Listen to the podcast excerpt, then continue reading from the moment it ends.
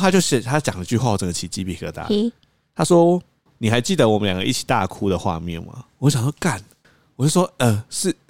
我我好像有这个印象。”我说：“我一直做梦会梦到那个画面。”我说：“是不是跟成绩有关？”他说：“对。”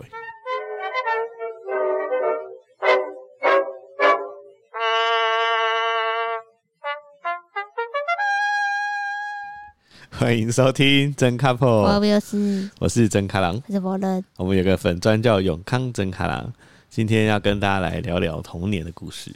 对，因为会想聊这个话题，是因为前阵子我就一直问曾开朗说：“哎、你有没有想过你想要成为什么样的爸爸嗯，？”然后他就回答不出来，其实我心里有个答案，然后他就一直不跟我讲。对啊，但我没有，我就说这个答这个问题会让我回想到，大家都会回想到自己的童年嘛。你一定是童年过了什么样，你才会有那个想象，说你未来想要成为什么样的父母啊？有可能想要呃跟你爸妈做一样的事，有可能是你爸妈做那件事你觉得不对啊，有可能，对啊，所以就回想到童年。所以今天才要先来聊童年，哦先聊完童年，你才能去知道你未来想要当什么样的父母，好像有道理哦，是？吧？嗯，所以好，但是我们依照惯例开始前，先来跟大家分享我们最近开心的三件事耶情。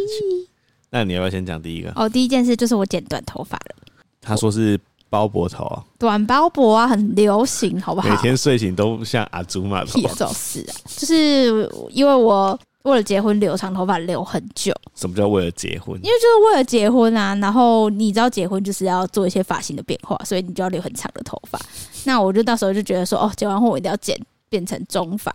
对，那真的剪完变成中发之后，就发现怀孕了。那怀孕呢，我就最讨厌的就是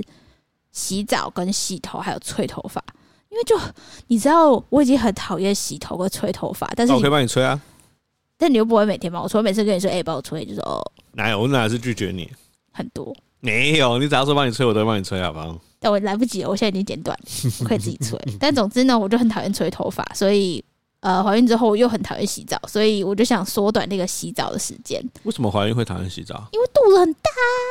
所以你，哎，你洗澡有感觉，你站着会觉得很累啊？就觉得不想站着啊。哦，是哦，对啊，哦，我不是有准备个小凳子给你，我不想坐在那边，哦是哦，因为都会有 壁虎，就会突然冲出听起来来。好像我们在野外洗澡一最样，近有一只小壁虎，住进我们的浴室。没错，所以我就是很讨厌洗澡，所以我就干脆一不做二不休，把头发剪了，就很不错。夏天适合那你剪满意短你发，现在现在的发型吗？我就把它可爱的，很可爱的啊、反正小丸子啊， 自己说。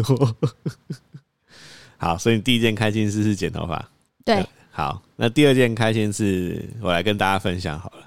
不知道有没有也住在六张里的朋友？六张里超爱停电，仿佛是一个第三世界。我们光住进来不到半年，已经被预告要停电两次了，还是三次，两三次，而且每次都是停三个小时。就是都是十二点开始剪到凌晨三三点。哎、点我觉得他们可能觉得这个时间很贴心，其实这个时间超不贴心的、欸因为你等于逼着别人要三点起来开冷气啊。我觉得还好，我觉得他们如果如果停三点到六点应该不错。我我自己觉得最好的时间是，比如说十点到一点。哎、十点十一哪有十？点到一点很麻烦哈？ 11为什么？那时候就是大家都在活动的时候啊，除非洗澡睡觉啊，你还停电。啊，可是你至少你你可以等到一点你，你你在睡啊。但你三点，你你等于是你想开始睡，但是他又没有冷气啊、没有三点你已经熟睡了，你大概十二点入寝，然后十二点五分就睡了， 你根本没差。我觉得一点十二点到三点是还好，因为你在十二点往前，大家都要洗碗啊，然后洗澡什么很不方便，哦所以其实十二点到三点以六张离这里的居民来说，应该是熟睡的期间。反正就是不知道为什么就超爱停留张力的店。那昨天他就，呃，他本来是写什么二十，我们今天录音是几号啊？我看一下，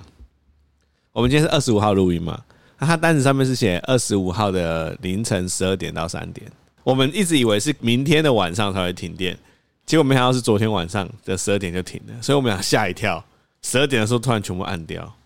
对，那时候我我在看影片，然后他在看小说。我在外面看小说，对，然后他说：“我、靠，要怎么是现在停电啊？”结果我去看一下，哦，原来二十五号的十二点到三点是这个时间，我们就很慌张的开始找手电筒啊，干嘛干嘛的。哎、结果找找到手电筒换好电池之后，哎、电电就来了。对，我们都所以说他发只停了现三分钟而已。为什么会停，只停三分钟是因为下雨了。对，因为他的那个停电上面写说，如果遇下雨的话，他们会找时间再修理。对，因为下雨还要修电，很很危很危险险啊哎、会触电，所以我们昨天晚上只停了三分也钟，被雨一场雨救了，及时雨救了我们这这这这这，啊！真是这也算是开心事啊很，开心啊，因为我都还没洗澡啊。哎、如果他真的停了，我就变成洗完澡不能吹头发了。就很恶啊，哎、那如果如果真的不能吹头发，我要怎么办？睡沙发，可是我头是湿的、啊，那就可不能要洗啊。就用那个不行不能不行，就用浴巾把头包起来，然后先躺在沙发。可是好吧还干那那感觉要很久，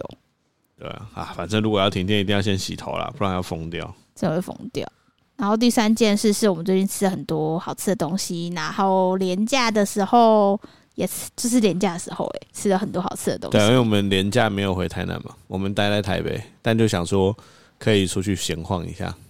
刚好某人现在身体比较稳定一点，吃了好多开心的事哦，吃了那个名古屋的早餐店，就多美克哦，它的鸡腿三明治真的很好吃哎、对，然后又钓虾，吃了很多虾。吃完虾之后，我们去一个阳明山的度假会馆，吃到超爆好吃的乳酪蛋糕。我们本来以为那个钓从钓虾到阳明山的度假会馆就是一条路往上，殊不知那是一条超恐怖的路。司机还好，我们是半路拦了一台计程车，就是那种计程车是我们要叫计程车，完全叫不到。呃那台计程车载了别人到钓虾场，我们就问他说：“哎、我们可以坐吗？”他说：“可以，可以。”所以他不知道我们要去哪。 对啊，我们上车，然后说说，哎、你们去阳明山里面？哎呦，好，呃，而且他想很久啊，呃，要怎么走？ 就他的语气就听得出来他很美松。 他超不想上去的，对，然后反正就是开了很久，哎、其实开蛮久了，十五二十分钟哦、应该有二十分钟。对，他就到了一个某个民宿，那民宿全部都是快木，对，其实我觉得蛮厉害的啊、因为那时候在订的时候觉得，哇，我要去深山度假，那当然就是要找一个比较酷的地方。那那边就会说，哦，我们都是快木打造，就很酷，所以就住进去，就发现它的泡汤的地方是在户外。一开始觉得很酷啦，对，一开始就觉得在，就是他等于是每间房间都有自己的一个可以泡汤的浴池，但那时候他是直接放在户外的，就是你的房间的户外，那时候觉得很屌，但后来才发现这其实还蛮可怕的，就是我们那时候本来要泡汤的时候，就看到到处都是蚂蚁啊。蝴蝶啊，在那边飞来飞去，所以我们要我要泡汤，我要先把那个温泉水打开之后，到处冲蚂蚁， 冲一冲，才能开始放泡汤水。然后隔天早上起来，我想要自己一个人泡汤。大家去住那种温泉旅馆，应该都这样。当天去的时候先泡汤啊，隔天早上起来的时候，你想说再享受最后一次。然后我早上起来要享受最后一次的时候，我就打开手机看外面，白天的蚂蚁正在勤劳的工作，我就觉它得，啊蚂蚁就洗床，他们想喝水啊， 我就觉得啊，算了，我不想泡了。它就一大早在那边烫蚂蚁，超白痴的。对，我就很多蚂蚁。对，但这间的民宿它的甜点真的很厉害，对，有在贵妇百货设柜摆摊，然后就很厉害。但是我觉得还好啦，就是说还算是对我来说还算是体验 OK。而且那天的晚上还发生一件事情，就是小卡宝狂踢我，他开始踢了就，那天晚上开始哦踢到就那一天开始第一次踢，啊，你说那个踢的感觉是什么？就是有人从肚子里面拿了个大鼓的鼓棒嗯，在敲你的肚皮，是哪一种敲？就是请先轻敲，胖因为他现在胖胖他还是咚咚咚？咚咚咚，因为它现在比较小，所以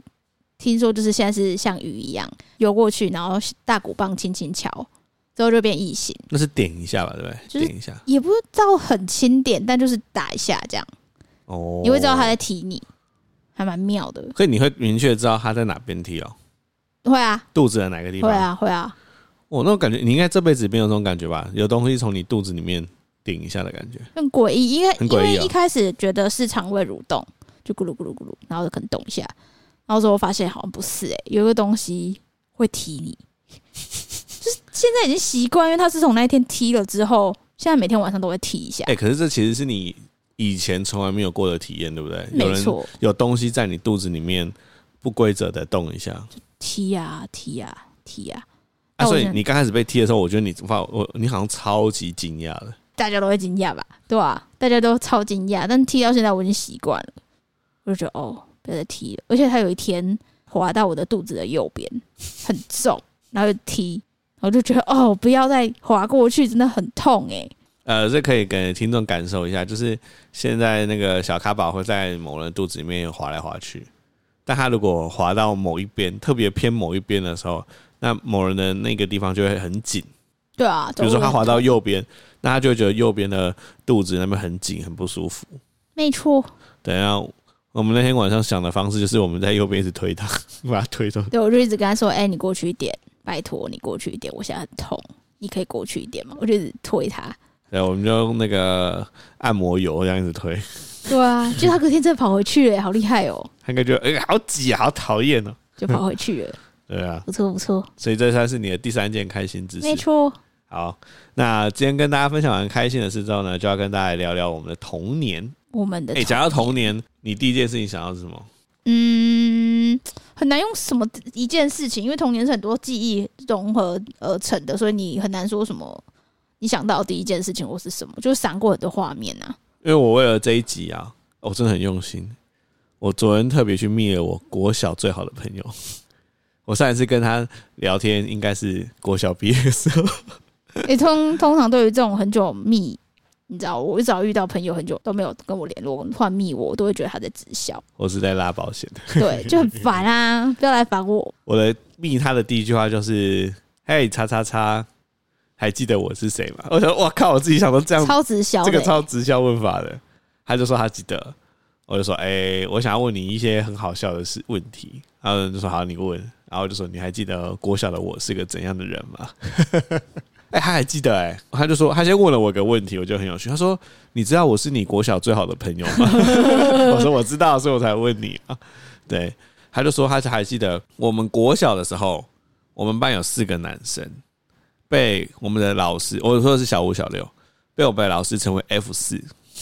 有你婚礼的时候有放那张照 片，因为你发现哦，对对对对对哎，F 四嘛。那还有一个，你还问我说，哎、那旁边那个人是谁？我说嗯应该是经纪人吧，因为说 F 四代表有五个人，因为是 F 四，就是坦白说，就是老师特别喜欢我们四个人，是吗？对啊，对啊，对啊，对啊，你不是说你是被讨厌的人？那种感觉就像是 F 四嘛，班上的同学里面，老师特别喜欢这四个。那但是呢，我就是里面的那个，我想一下，我大概是谁？F 四有谁？朱孝天，没有，你要讲他们的原本名字，道明是西门美作，还有花泽类。不行不行，这个我我没看过《流星花园》啊。哈朱孝天、周渝民、言承旭啊，言承旭跟谁？吴建豪。吴建豪。哦，对我我觉得我应该是朱孝天，其实朱孝天蛮帅的啊、那不时是候。不是，我是说就是那个在团体里面的感觉，我觉得我是朱孝哎、天。他家很有钱哎、我好啦我说里面的设我是定，对，我是说那个团体里面的感觉，我一直觉得我是朱孝天，然后言承旭跟那个哎、可言承旭在红的是谁啊？周渝渝民啊，对，言承旭跟周渝民就不是我跟我好朋友就是吴建豪跟朱孝天啦。我我跟自我那己这好样朋讲友好不爽， 超不靠腰爽，我是在讲那个感觉，你可以不要那么认真吗？但是很不爽。我们两个是朱孝天跟吴吴什么吴建豪，跟吴建豪，那另外两个是言承旭跟周渝民。好，我就先跟他讲了这件事情，他就说他觉得还好，他觉得是我们两个比较好，另外两个比较好。对，好，反正就是这样。那我就跟他聊说，哎、那你觉得国小五六年级的我是个怎样的人呢、他只打两个字，白目。不意外啊，我就想说怎样的白目？他说哦，就是讲话很白目，行为也很白目，然后很很会闹女生。我就觉得哇，好像跟我现在这样，其实本质没有变、啊。对，日本子没有变。我就跟他想起我跟他为什么会那么好，因为我们两个被指派去扫学校的垃圾场。那最痞的才会被指派去扫垃圾场，你应该没扫过垃圾场吧？没有，我是自由生， 我都是扫那种黑板啊，打一下板擦的那靠种， 我就是北那种自由生。你说扫地时间，你就是打板擦而已对。啊，我都不会去碰一些垃圾。我扫地时，间要穿全套的，有点像雨衣的那种，但是是外穿式的，然后戴上那个白色的手套，戴两层口罩，跟我那个好朋友两个人去全校最臭的地方——垃圾场。而且它垃圾场是一楼是楼梯，要走到上面去啊，走到上面去之后呢，它的垃圾场是一个有点像井，你知道，中间是凹下去的，嗯，啊，就一大堆垃圾哦。我们不能让某一边的垃圾过多，所以我们去的时候就要把某一边的垃圾先弄到平均之后，啊，其他的人开始来倒垃圾，他们会把垃圾捡就就像垃圾车的那个哇，服务员很，重要的工作， 我们拿到之后，我们还要把里面的玻璃瓶什么挑出来，其实很危险哎、而且很臭，真的很臭。但我后来就整个习惯了，习惯那个垃圾味。 小五、小六每天都在跟他两个人在垃圾场哇哦。对啊，所以我们两个就是这样建立了很好的关系。我一直到呃成年毕业啊，我晚上都还是会做噩梦。我跟你讲过吗？就是考试的噩梦啊！不是不是，是另外一个噩梦。哈， 你还有另外一个噩梦，对，那个噩梦是我在梦里面在大哭，我以为在倒垃圾，没有在大哭。然后我的国小小五小六的老师站在台上，然后跟大家说，这个就叫做霸凌。这是我人生第一次看到“霸凌”两个字，他就写在黑板上说，这叫做霸凌。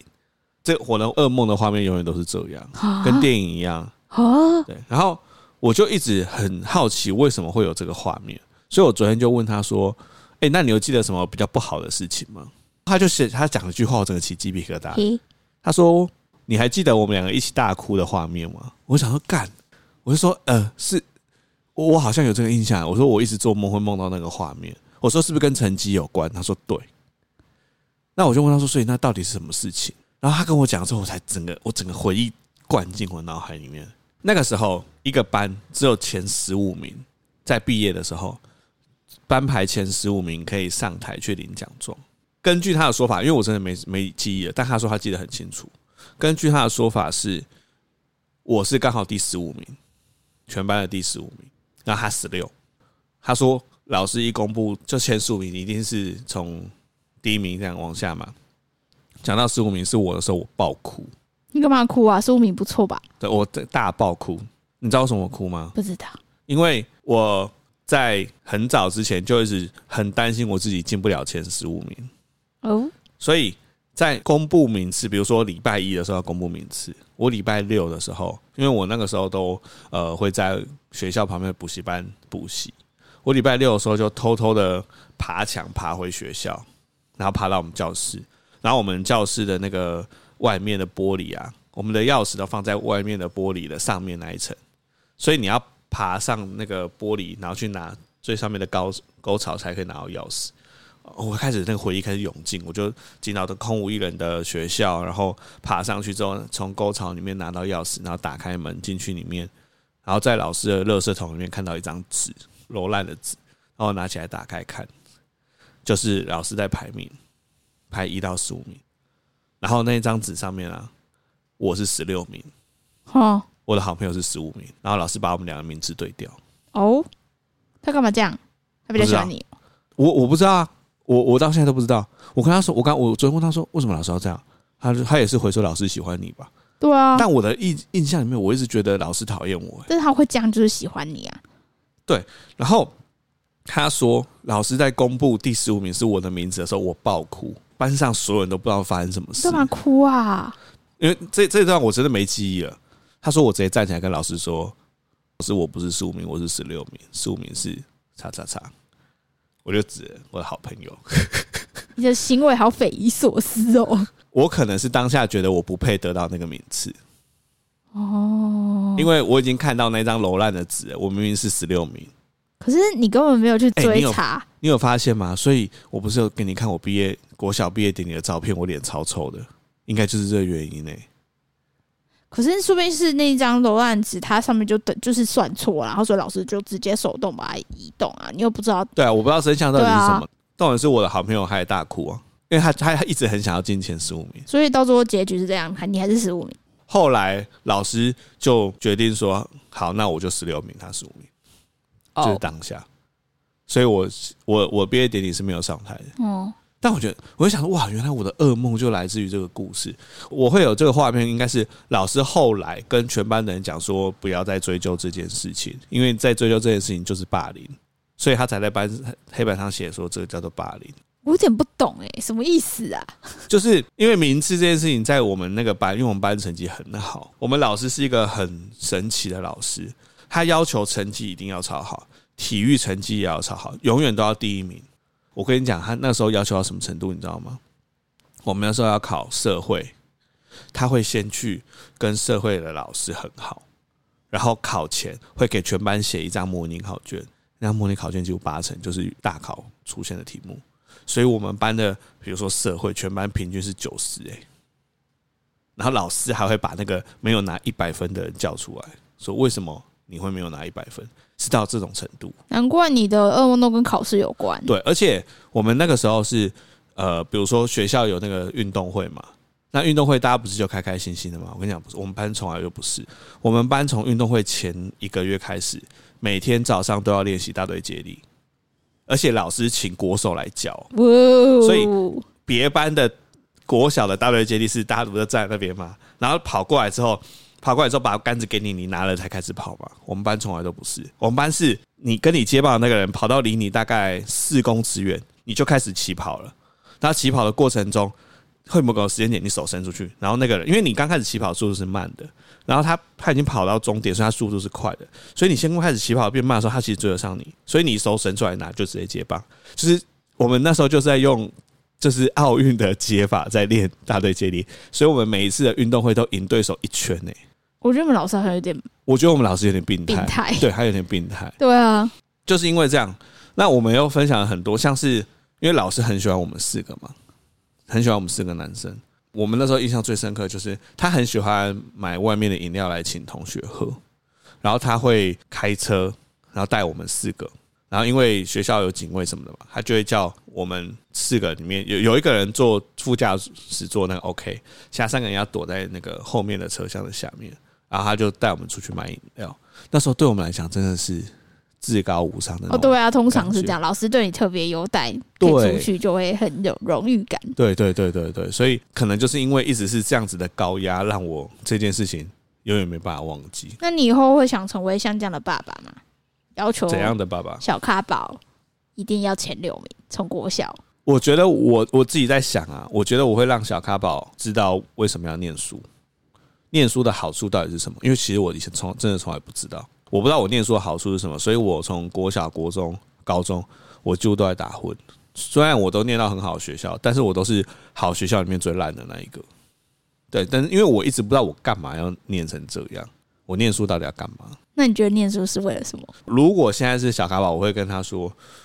念书的好处是让你可以进到一个好的环境，那个环境会让你遇到很多跟你一样优秀的同学跟朋友，你会交到很多很好的朋友，那那些朋友会带给你很多不同的感觉。我我我真的觉得，其实念书最大的重点在这里。那如果小咖宝今天班上五十个人，他考试十五名，那你要先去知道他为什么会考四十五名，他是不喜欢念书，他是不喜欢念哪一科？那为什么他不喜欢念哪一科？就是我觉得不会说哦，你考四十五名，那你下次就给我进步到前十名，就是我不会这么的线性，先了解他到底发生什么呃问题。哦，对啊，因为我觉得我国小真的是在这么神奇的一个班里面，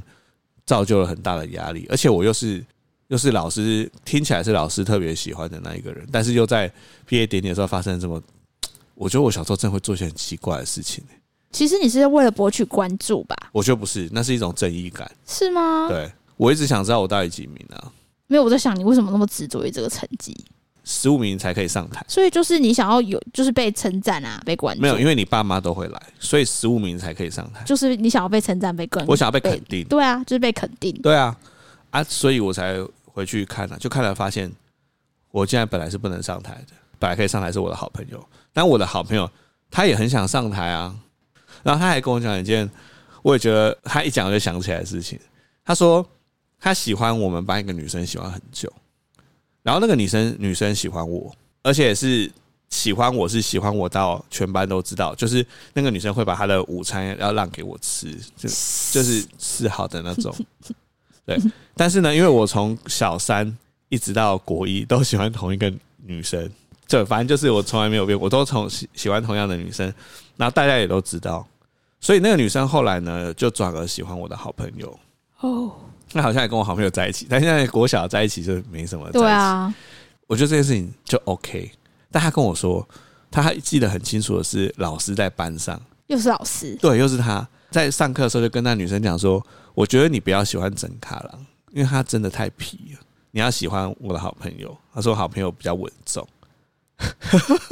很老师奇超怪欸”诡异的，我也我觉得他很诡异耶。欸但他是男生还是女生？女生，女生。然后他年纪怎么样？那个时候大概四五十岁，然后都化很浓的妆，好奇怪哦很，奇怪哦，很怪耶！哦，很怪。我觉得超怪，我觉得他，我现在无法摸透他的心态到底是怎样。对啊，但是他跟我讲这些，我都哦，慢慢的回想起来，就是以前就是在这么一个神奇的一个班级里面，但是老师唯一做一件事情，我觉得很赞，就是他每天中午都放范特西，就是一首歌这样一直重复放，一直重复放。好难想象那时候四五十岁的人会放放那个周杰他伦。超级爱范特西的，是哦，对。就是我昨天在跟他聊的过程中，我才开始建立起我之前的记忆， 因为我觉应该得都忘了。我觉得那个成绩的那件事情，真的对我太印象深刻，印象深刻到我觉得我的我的记忆自动把它 shut down。我觉得这件事说明影响你国中、高中对于成绩这件事情的，我不知道欸、因为你常常会做梦，做到都是成绩的事情，对啊所以我觉得它说明潜移默化影响你后面的一些心态，我觉得有可能，对因吧、为我现在每次做噩梦的当下都是那个教室，我坐在我的位置上面，就只有一个画面，坐在我的位置上面，然后全班的人看着我爆哭，强的那种很不舒服的压力。所以你那时候哭是因为我有点不知道你为什么要哭、欸，因为你是不甘心吗？还是你觉得怎么样？就是老师让你辨识无名，你为什么要哭啊？你不甘心吗？还是怎样？没有，我不是不甘心啊，我是得力方啊对，你的地方，那你干嘛哭？你就说哦，对我是无名就好啦。因为我我觉得不能这样啊，不能这你样。太正义了，当我要站出来讲一件我觉得不可以这样的事情的时候，我小孩子嘛，大家不都大家小五小六不就是就是个小屁孩嘛，所以那个过高的压力会压到你会，你只能用哭来表达你你压力很大啊、但是你讲了之后，你也没有比较好啊，所以你是觉得那时候觉得哦，我要让我的好朋友吃无名，然后我要牺牲我自己。不是，我那时候只觉得他才是真正的十五名，我为什么要这样子让我得到？哦，你的心思好好好细哦，因为我就觉得我都不知道、啊，我就十无名，就这样，我就很单纯。因为我跟我好朋友很常在分享这件事情，就学校定了一个很奇怪的，只有前十五名可以上台啊，所有人的爸妈都会来，所以他也很努力。那他一直觉得自己应有机会可以上台，就是我们自己会算嘛，对啊，就我们两个就觉得，哎、好像有可能可以上台这样。但是你们其实永远不知道真相到底是怎样，就对其是实不你知道你根本不知道老师那张揉手揉烂纸条到底是算错还就是怎么样，对啊你只是因为我后来问他，他也说他他也记不起来，他只记得我们两个都在哭，但原因就是因为是这样，所以真的真相是什么，其实也也记不起来，但就觉得哇，这件事情难怪会在我心里一直造成这么强的阴影。哦，所以你听完我这个国小的梦魇故事的时候，你有什么感觉？没有，因为我一开始觉得我没办法理解你的心态，原因是因为我可能跟你本性上面有很大的差别。我们唯一相同的是对成绩，我知道我跟你一样，我知道成绩可以获得家人的认可，他们会很开心。然后我们又是大家族，所以竞争小孩的竞争很强烈。你可以获得阿公的赞赏，就是你要考第一名。所以成绩对我来说就是一个手段。嗯，所以我刚刚才会提到说，如果我是你的话，我会装死，我就是十五名，我就是要上你说台你你知道你明知道你自己十六名，但是老师帮你调成十五名，我就觉得那是老师的决定啊，我就是十五名。其实我现在也很难了解我当那时候当下的那个感觉是什么，但我我自己可以稍微可以感受到的是，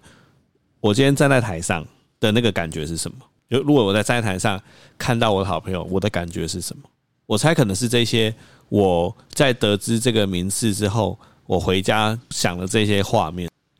所得到的那种感觉，是一种这是一件很很不对的事情。我猜我可能小时候是我在回想我想说，我站在台上十五名，然后我台下看着我的好朋友，我好朋友可他可能是很恭喜我的，因为他也不知道嘛，所以他可能是很恭喜我的看着我，但我心里面的那个愧疚感会多高？但是我觉得这终究是你根本不知道事实是事什么？实是什么，对啊只是你在你的小剧场觉得你不应该怎么样对。啊，所以所以那个感，那那个应该就是因为我那时候太年轻了，小孩子啊，才国小而已，所以我心里面就被这样子的愧疚感压过，所以我决定要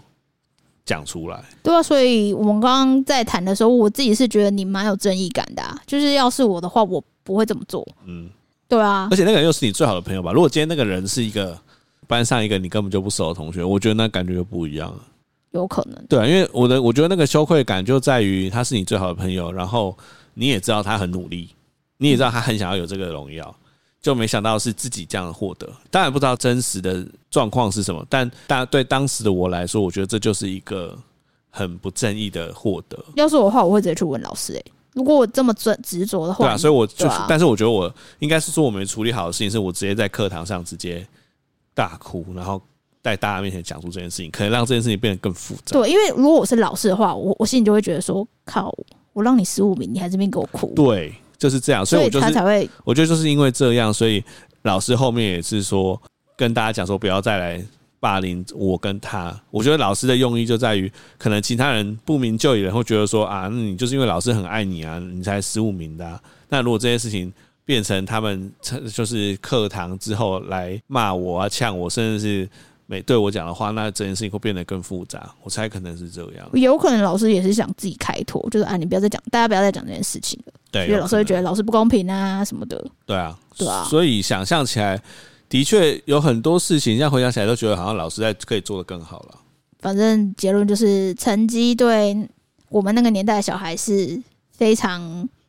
我不知道，就是很执着吧。因为那时候年代的父母都会觉得说，啊，你就是要读好学校，你未来才会赚大钱啊，才会有成就。所以那个年代普遍的父母都还是希望老师望子成龙、望女成凤的感觉。对啊，其实我现在回想起来，我觉得他们讲的没有错，但他们省略太多了。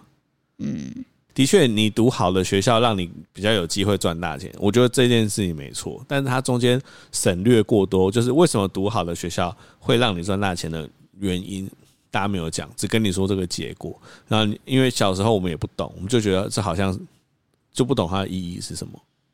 就变成一直在没有，我觉得小时候成绩对我对我来说，啊就是国小来看的话，就是一种获得大人肯定的方式。我管他赚不赚钱什么，反正我只要考第一名，我就有好东西可以拿，然后我就会过得很开心，我可以做我想做的事情。所以考好第一名等于获得好东西，哦就只有这样而已。我猜我跟你最大不一样就是，我不知道我考好成绩可以干嘛。你应该也可以获得好东西啊，没就有啊是爸妈会称称赞你啊，或是你说你之前考到哪一中，你爸妈给你手机啊呀、对，但是那些事情对我来说就没有这么大的动力啊，因为我我我就不是一个很有物欲的人。但是你刚刚说你觉得十五名站上台，你会觉得很有荣誉，那也是你希望你爸妈可以看到你的努力。就大家都是一样，就是希望获得爸妈肯定。那个年纪的小孩需要就是爸妈肯定，对啊，我觉得有点不一样。好啊，我觉得回想我的童年跟你比较不一样，可能是我跟你完全相反，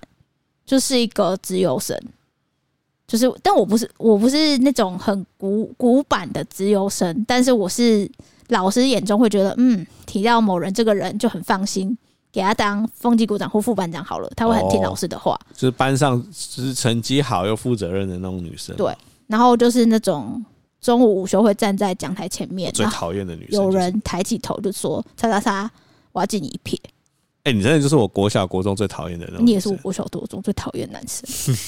超讨厌，因为我国小国中有一个旁边都坐跟你很像类型的男生，哦，是不是老师都会说谁谁谁不乖就去做那种就是班上最凶最最最好乖的女生旁边？对对对，然后我就做最凶最乖，所以他每老师每次都会把最皮的男生放我旁边，哎，我也很常被人家这样放。对，然后我就会在上面画用那个立可白画那个楚河汉界，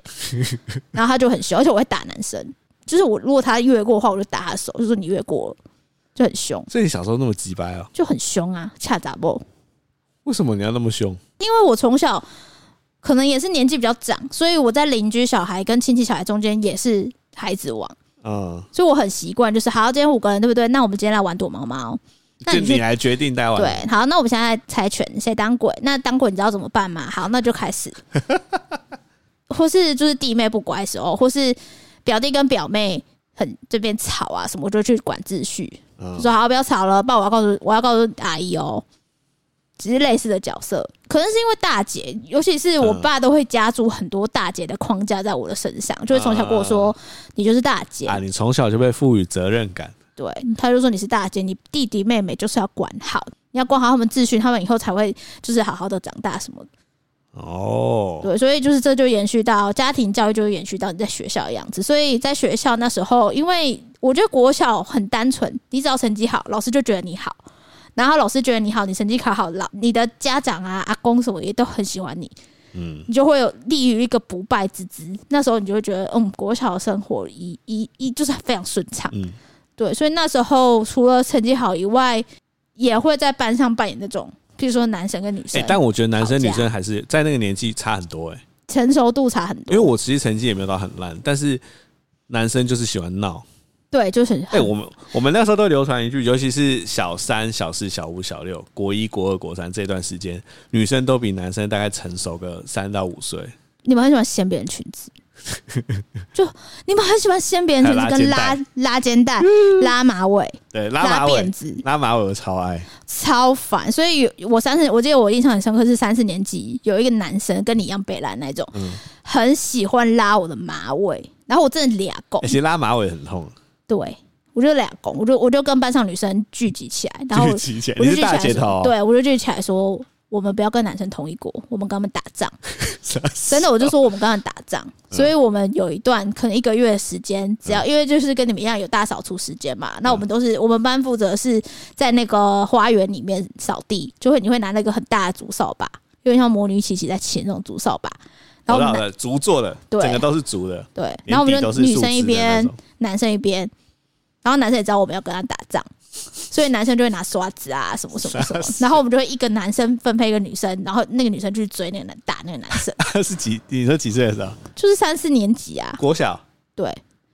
就是我们就会一直打，一直打，然后打到跑出花园到教室还在打，对啊，把男生当蟑螂一样打那，男生也会打回男来生。也打回来就。是两个人，就是我们就知道说下课就是战争时间，啊，你是大姐头，就是我是其中一个指挥官，只会然后会有副指挥官什么 的，就他们会知道打王要打谁。就是班上，譬如说男生会有一个，譬如说你是头，你可能是头，因为你 F 四，你可能是男生就会听你的话，嗯，我可能呃五六个男生会说哦，你会我跟五六个男生一定会有一个头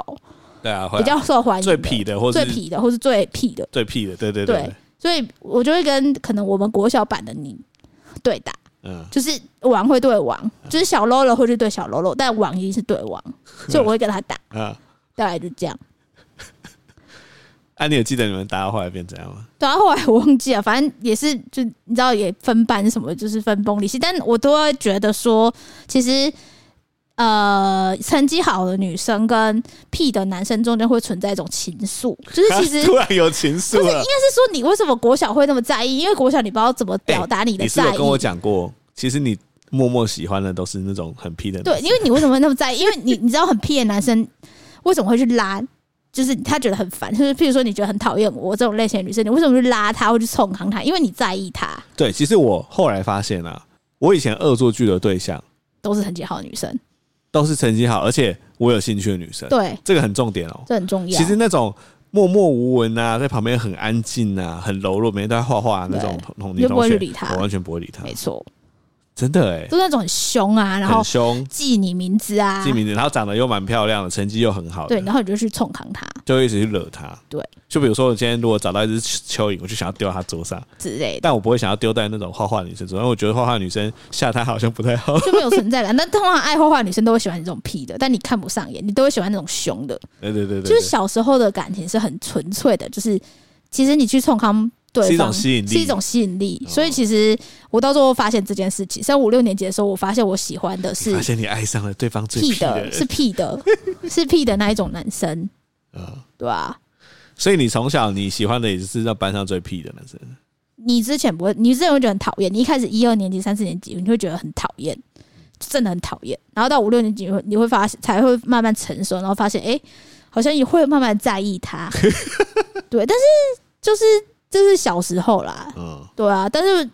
你的你的成长好像一直就屁到高中吧？没有，人家都说就是那种痞男跟屁孩啊，就是大概国中、高中都很受欢迎，但上大学之后，女生名字开了之后，就会突然觉得这种太小孩子，就很不成熟啊。对对对对对，就会开始喜欢那种看起来比较比较有有责任感的男生了，那也是女生一个心境的转变吧。我觉得会，但是如果是我自己的话，我是国小成绩好，然后升上国中，然后也是读资优班，就是那种英资数数理是读文文组的资优班。嗯，但那时候就会开始很叛逆，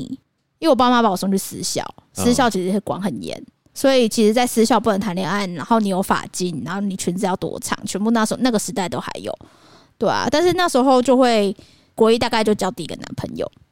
所以你在上国中之后反而有点改变了。就是变叛逆，嗯，就是叛逆期吧。不然你国中有叛逆期吗？你上国中都有什么改变吗？国中我一直不知道我有什么叛逆期、欸，但我觉得那种感觉，我觉得我的童年都一直陷着同一件事，就是我不知道我为何而战。就我觉得我的国小、国中、高中、大学都你都是不知道，因我为的整个求学过程我都不知道我在为何我们而之战前好像有一集你也提到这个，你就说你对本来是你本来是一个很混沌的人，对啊，然后好像什么遇到我之后比较有方向什我么的。的人生从来没有上轨道过啊。就是真的我是这样我刚刚就是在你分享国小这件事之后，我就觉得说不定是你童年记忆让你有点让你不知道为什么要读书这件事情。镶在你的脑海里面，对啊导致我就你是觉得考试很痛苦。没有，我觉得我排斥读书，嗯我很排斥读书，所以我都是能拖就拖。呃，可能念书的一个小时里面，大概有四十分钟都没来念书，就因为这样。但是，但是我觉得是因为父母逼得很紧啊。我这个我就想要再讲到另外一个故事，就是我在国中的时候，我就开始一直去补习。那我在补数学的时候，跟我旁边的一个男生，两个人就是一直在闹。其实我现在想不起来在闹什么，我现在的画面只有我们两个就是趴在桌上，然后互相看着对方这样，然后很奸很奸诈的一直笑。其实我们俩闹到数学补习班老师特别请一个助教拿着一个鞭子站在我们俩旁边，我们俩只要一闹，老师就会说打，然后我们就被打。哇，是到这种程度哎、那个助教专门否我们两个哎、所以我就是上课的时候不太想上课，然后在补习班的时候也不太想要念书。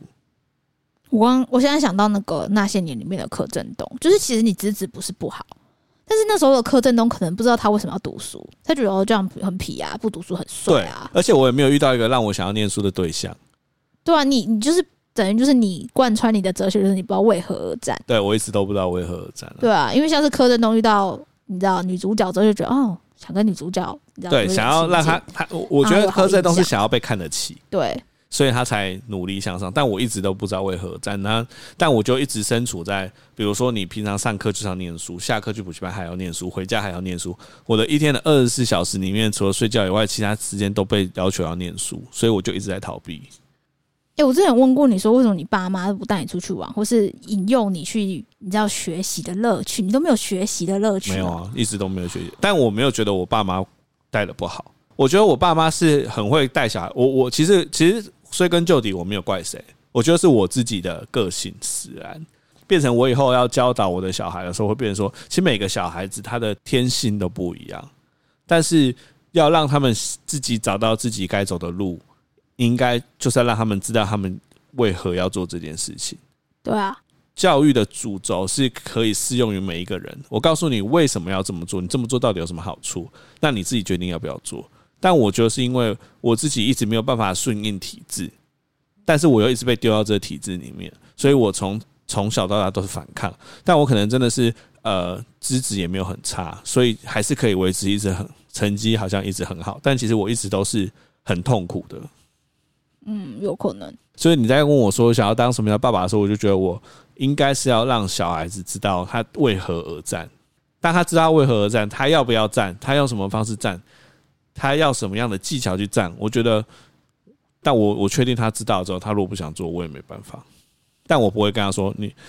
啊，你现在考四十名，你下次就是要给我进前十名，没有我就打。我就我觉得我不会用这种对啊方式，我突然脑中闪过一件事情，就是我妈非常重视课外的活动，嗯，应该是说她从很小的时候就会带我们去天文馆、美术馆、展览、控野，什么都接触。所以你会这样摸摸摸摸东摸西摸东摸西，你会知道说你你在虽然你很小，但你会知道说，哎、我就是我每次去看展览，我就是很开心，因为我就觉得我好像要学到新的东西，因为每个展览的主题都不一样，甚至是我现在很印象深刻的是，他带我去看一个人体展，里面有很多内脏，那然后很多皮，然后那时候就我那时候就知道我对这非常有兴趣，就是我喜欢看那种人体的奥 妙，就是很喜这么欢，神奇就是就算是你很小，你会知道，因为家长带你去接触不同的东西，你会你会知道说，哦，听到这个要去看人体展，我就哎、好开心哦，嗯因为我想知道人体的构造是怎么样子，所以我在上生物课的时候，我就会想到说，哎、对，这妈妈带我们去看过啊那个抽烟的肺就会变成这样，哦，对，所以所以你会知道不能抽烟。所以有点像是你妈透过各种方式让你知道这件事情的原因是什么。对，我在想你会不会就是比较少，就是可能比较少。有可能，但我也不太确定，因为我自己印象中，我爸妈也是很栽培我，他让我去学一大堆才艺，嗯而，且有才艺都是别人比较少学的，像是，比如说 我去我去学中音 笛，所以你为什么要学？对，就是我我也不知道，但是我那时候特别去一个音乐老师家学中音笛， 然后还有学珠算。珠算我有学啦，对，哎、珠算其实我不知道为什么要学，因为我那时候也觉得不知道为什么要学，因为那时候很痛苦，就是对啊，你要去他他什是么会给你一张塑胶的纸板对啊在桌上，你要在那边这样子，对不打对打？打打打哎对，对对对对对啊对哎，但是对，哎，那时都是那时候不知道，那时候很痛苦，想要上珠算课就很痛苦。但是其实那真的会帮助你，至有少吗我有有我帮助我在什么后面，你你很快就可以知道，譬如说七加三多少，二十一加二十二多少，就是很快。哦，你因为就像是我们安亲班小时候，我印象深刻，我一二年级被丢去安亲班，然后那时候安亲班一个很凶的老师就要求要被九九乘法表。哎，就是很痛苦，他那一个顶屌、哦，然后每个小朋友那一天就都要被九九乘法表，然后嗯你你只等你觉得自己准备好之后，你就要去他前面说，我要我要再考试六七，四十二啊，对对对对对，对对，你要先你要先从什么呃一啊念到九，然后他就开始抽考，说好六七八七，那你就直接讲讲讲不出来，五八对，什么诶五八多少？四十。四十像这样啊，就是你要你要去讲，但是其实这件事情对你之后是有帮助，只是你当下变硬背，对你，不知道怎么办，然后你屈服于恶势力，你会觉得为什么我要这样子？但有时候你你到后面，有时候有一些你学的东西，你是到那个你遇到的关卡的时候，你会发现说，哎呦，真有用哎、哎，可是。我觉得乘法跟珠算是不同领域，珠算现在不就是被计算机取代了吗？但是你在考试，我不知道现在小朋友考试可以用计算机啊，哦，对吧、如果还是不行的话，我以前小时候最大的印象就是你会在电视上看到什么珠算神童，两千七百七十一加七百七十加两千四百这个乘以多少多少，好就就念出来对。吧、之前还会被丢去考那个数学奥林匹亚，我好像有参加过那一个次小，学还是国中都要，你知道老师就会挑几个成绩比较好丢去考。对对对对我，我记得那个名次好像没有很难拿，因为我记得我很烂，好像不知道有拿到铜牌什么鬼的，你有拿过什么奥林匹亚铜还牌是？什么的，没有，那哎我很现在是跟台湾之光没一有起录音呢。最好是。不是，我只是觉得说，童年就是如果导向读书成绩这件事情，我因为我一直在想，为什么我跟曾卡郎其实也是家庭都很重视成绩的，但是为什么两个人长出来对于学习这件事情的态度完全不一没样？有，我觉得真的小孩子的天性真的会影响，有我可觉得天性真的会影响。比如说，同样一套教育，可能在你跟在我身上，小孩子长得就不一样。所以我们很常看到，比如说医生世家的小孩子很也是一样念医生啊，成绩好，但有可能医生世家的小孩子就变得很叛逆，然后不学无术。我觉得同样的教育制度对每一个小孩子会产生效果也都不太一样。我自己觉得是这样。嗯，但是我觉得，如果小咖宝出生，我会期许他做一个，就就像你刚刚讲的，就是我我不要求你成绩要好，就是有有点像是传统的成绩，你要第几名，但是你要知道你喜欢什么，嗯，那、你要让我看到你的热情，那我会去栽培你。比如说，你真的很喜欢自然，像我刚刚讲的自大体，那我就好，那我就送你去，去说学 哎、学他解从小剖就课跟你喜欢说他喜欢大体，很恐怖、没有，我就觉得你说不定可以成为一个很好的法医呀、 或是什么，就是你对这有兴趣，可能有你自己的为什么会很有兴趣等等。就是有时候一个你有兴趣的东西，好好导正，它可能变成法医跟杀人犯，对啊，但你可一能线之可以隔去理解他为什么有兴趣啊，对不对啊，就是去理解。所以我觉得我对于小孩的期许，就是我我可能会带他去参加很多不同的活动。然后我之前跟你说，哦，我觉得他可以试试看乐器。那整康就说，哦，那他可以就是去上实用班对，什么我的。我有个想法是，我不要在小孩子什么都不懂的情况下，要送他去学钢琴，真的，我小时候就是这样，真的不要，哎、这超浪费钱。超浪费钱的。我在认识的十个里面，只有一个后来成功的，成为钢琴音乐系之类的，呃，甚至是他可以成功的弹钢琴，其他人都是，哎、你有我小时候有学过啊，你现在弹，呃。然后弹一个小蜜蜂，很很，我现在遇到十个人有九个人都这样。对啊，真的，对啊，就是因为其实有一段时间，就是我们小时候那段时间超流行学钢琴，对啊，每家都有一台每钢琴，家都要学有有都有个钢琴，然后请钢琴老师来一个小时五百块。小孩子就是想到要弹琴，因为那时候那时候我爸妈做了一个明智的决定，他只让我妹学，他不让我学，因为我看起来就三分钟热度，他们就不让我学。但我妹也是每次一听到钢琴课，我妹就在她房间里面赖也不出来。对啊，就被比呀、对啊，那我就那我那时候就觉得说，哦，怎么那么痛苦啊？就后来就你没有让小孩子对这件事情有兴趣之前，你逼他做的任何事情都是徒劳无功。对，但是你可以让他尝试，就是对譬如说，哦哟，吉他课、乌克丽丽、钢琴什么，然后每一堂都一堂一堂，你哎就说哎、他你去摸上摸看，对你对就对摸摸看啊。如果你真的有兴趣，回来跟我说，哎、很开心什么，我就哎、好像那不然我们再去上第二堂看看。对对对对对对对，就我不觉要得这样逼比较他好，对啊，嗯我也觉得是这样，就是比较好。这是我的原则，我这也自己觉得走过来之后的原则。我也觉像得自己走过来的以前原则是这样。以前还有像什么啊，我被哦，但是我还蛮我小时候印象很深刻的是被去学画画，我有就学画画，对他们有带我去学画画。那其实你在画画的过程中，你就知道你绝对不是有天分的小孩，就自己会自己知道，因为你画出来的画你自己觉得不好看、啊，但是你在画的那个过程中，其实会蛮放空的。嗯，我觉得学画画好像不错，对啊，对啊，画画好像是可以至少排解一些你你知道心情等等的吧。嗯嗯嗯，而且我觉得从画这个小孩子的画或是画什么，你可以依稀的看出他现在的心态跟他现在的状态是怎么样。对啊，所以我觉得画画也不错。我小时候也被送去画画，因为我阿公是书法家跟画家，对所以我而且妈某人的阿公是非常有名的画家对，我妈好像希望我可以继承这个衣 衣钵，就是我不知道为什么她就会希望继承一些，因为我妈其实也是美术系，嗯哦，你妈画画很厉害，对啊，她会画油画什么，所以她就送我去画画。然后我记得我那时候小时候就画一幅我自己又看不懂的鬼画符， 然后老师好像就说：“哇，这个抽象画很棒哎、什么的。”然后我妈就把它裱框起来，所以我自己就觉得，嗯，我好像蛮会不是。画看画老。师什么都蛮很棒，她说我，她那时候只有称赞我说：“嗯，这个这个抽象画不错。”然后我妈就会很珍惜的把它裱框下来在我们家，就我完全不知道在画什么那老师可以说哇，你这只鸟画的很漂亮。你说没有，我是在画苹果。之类的。对啊，老师就是，我觉得老老师很重要，也还有一个就是老师很重要，因为。我国中跟高中都遇到不错的老师，尤其是国中有有一位英语老师是我们导师，他就是你比较年轻，所以他会知道怎么样用对的方式跟叛逆的小孩讲话。嗯，对，哎、说到这个，这样想起来，其实我求学过程中没有遇过，但是我也记得我小三小四每天中午都没有都因为不睡觉，然后老师就叫我两只脚挂在那个黑板的旁边的那个斜杠，然后两只手撑在地板，然后要背那个唐诗三百首。哦，因为我每因为每个中午我好像都因为什么原因，反正他们就是不让我睡觉，啊，可能是因为我完全睡不着，或者我在捣乱或什么的有，可能是捣乱我。觉得应该是捣乱，所以我每天中午都在背唐诗三百首，哇哦，而且老师是说你要背完才可以休息，所以我到现在还可以背《长恨歌》哎，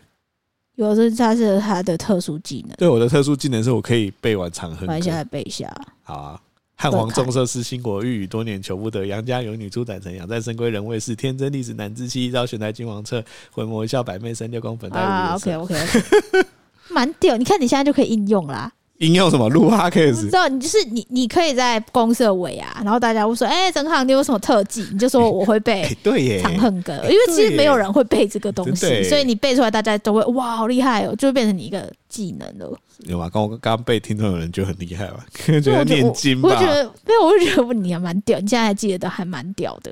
对啊。就但是这样讲。所以我小三、小四的老师我还蛮喜欢，然后小五、小六老师就有点怪嘛。啊，国中的老师啊，就是全班都超讨厌他。嗯我，刚才我我记得我以前有讲过，老师都说，老师那时候我们全班最印象深刻就是他有一次在班上，他就对全班人说：“你们现在讨厌我，你们长大之后就会就会爱我。”好像电影里面会讲话，对，但我们每次只要聚会，因为我们国中朋友很好嘛，我们只要聚会，我们都说，哎、我们是不是还没长大、啊，他在 讨厌到还你还是很讨厌他。哇，对，是国中啊，啊，高中的老师，我觉得高中因为进到地台南一中嘛，啊，台南一中就是一个学校都觉得说，来我们台南一中的就是优质的学生，要学习要玩随便你。我觉得我们最印象深刻的就是我们有一段时间中午大门是开的，你要去隔你要去旁边的娱乐街吃东西打网咖随便你。很自由哎、对，就是他们就是有一种，哎，你们都已经这么强了，要怎样就自己决定吧的那种感觉。其实真的就是顶尖聪明的学生，他会自己。老实说，我觉得这就是那个学习力的差别，就是譬如说，有嘿会会真的会玩，又会读书，真的，他真的其实知道他怎么样读书会比较好，而且他知道他为什么而读，所以他会玩，所以他觉得没差。但是如果真的是比较传统上来的，会觉得很焦虑，就是而且哦我觉得不行还是会要玩又会读书的人，特别喜欢让别人觉得自己很会玩。对啊，就他们在或玩某件事的时候，你会觉得哇，好屌、哦，他成绩那么好，又这么会玩，者对那就会让一些不会玩又不会读书的人，以为自己也可以跟他们一样，像是我。就我们那时候真的有很多很天才的同学啊，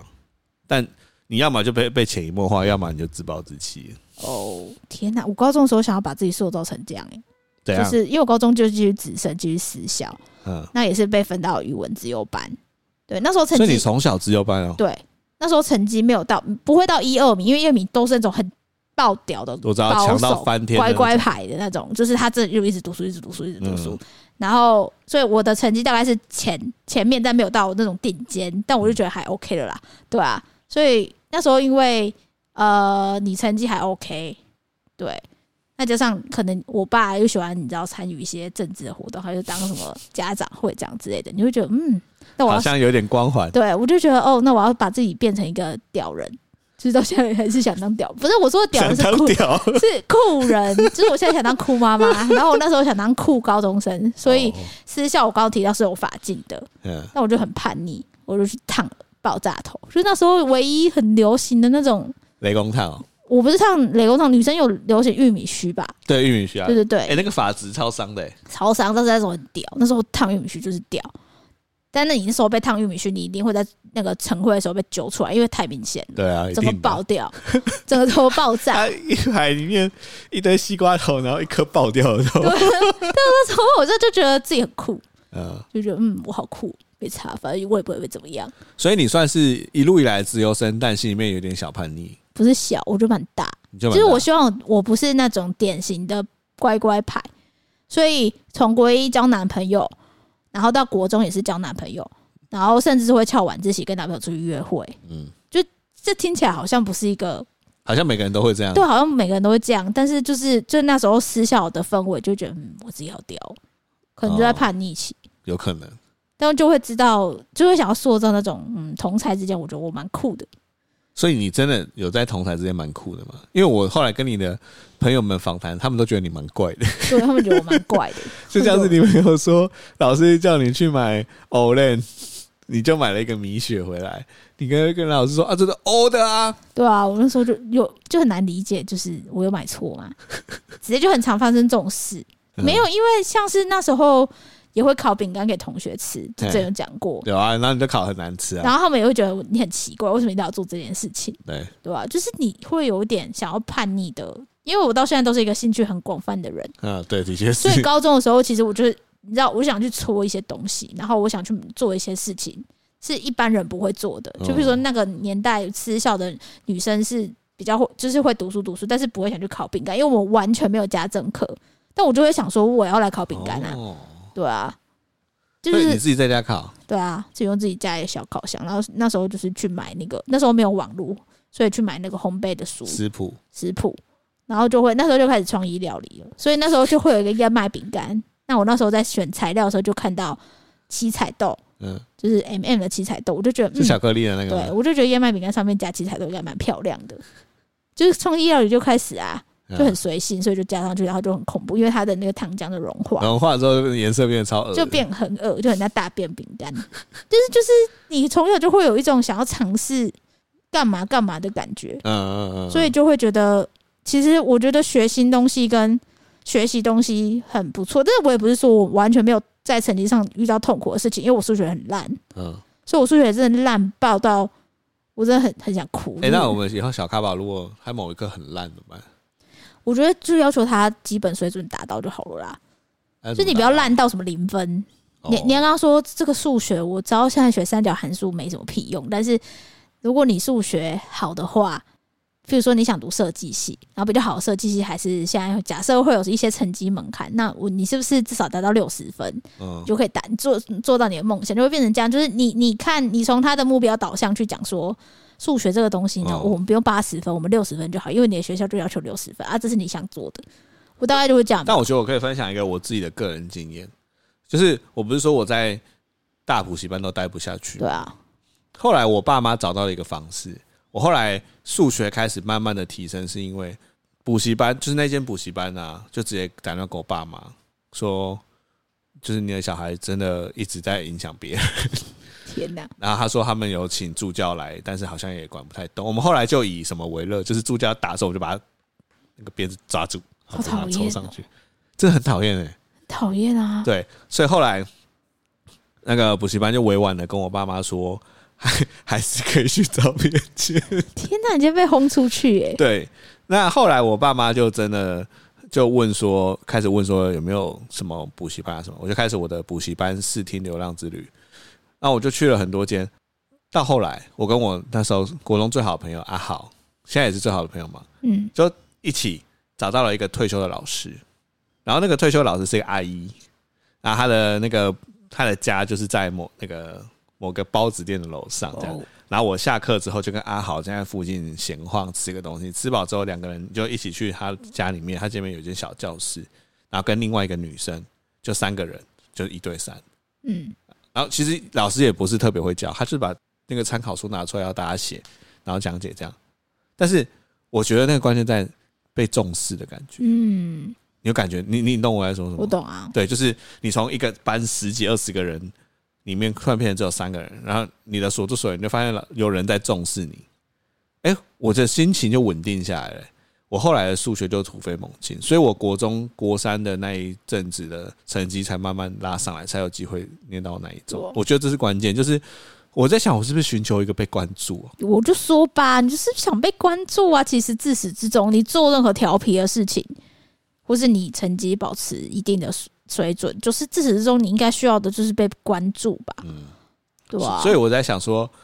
有可能是我觉得它很多综合原因。第一个是我被关注，第二个是我我跟我的很好的朋友一起学习，有可能，我觉得这这中间都有很多因素，让我让我在那个当下，我觉得是一个很舒服，然后我会想要我看的我我念得下书了嗯，的那种感觉。对啊，这个真的蛮特别的，嗯，有很多因素让我可以在那感觉就像是一个很不稳定的因子，但是你透过很多各式各样的方式，让因子在这里面被各种磁力给牵制，然后它终于停住了那种感觉。对啊，所以这也是你事后回想发现，所以你之后知道之后当父母的时候，你就要观察小朋友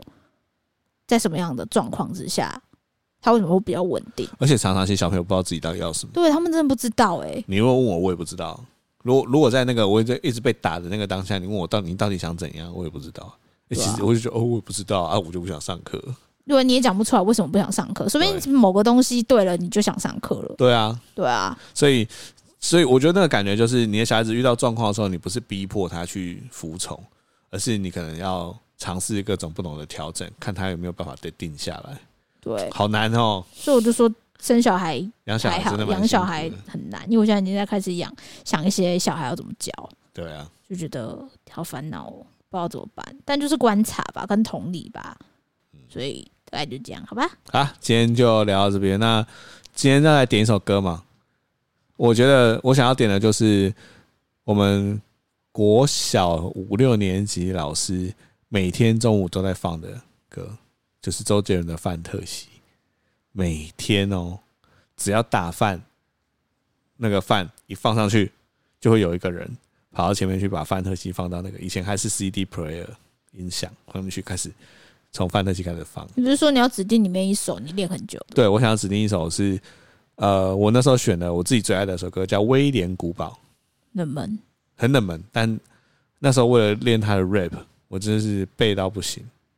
其实你也是为了寻求关注啦，因为念出来会很屌。他说下午三点光是教堂角度，能知道为你什么现实是让在念什人么还是蝙蝠。那你之后尾牙不包就嘴是有两个才我牙，也就慢慢是等到主管说：“哎、张康，你有什么才艺？”你说：“第一个我会背被长长恨恨歌，歌，第二汉个皇重色诗情广欲，多对对年对，全然部后第二得，个我会背 周杰伦的《威廉古堡》的 rap，两个都是超多字的，对，两个超爆听起来就是个填鸭教育下的小 孩之类的。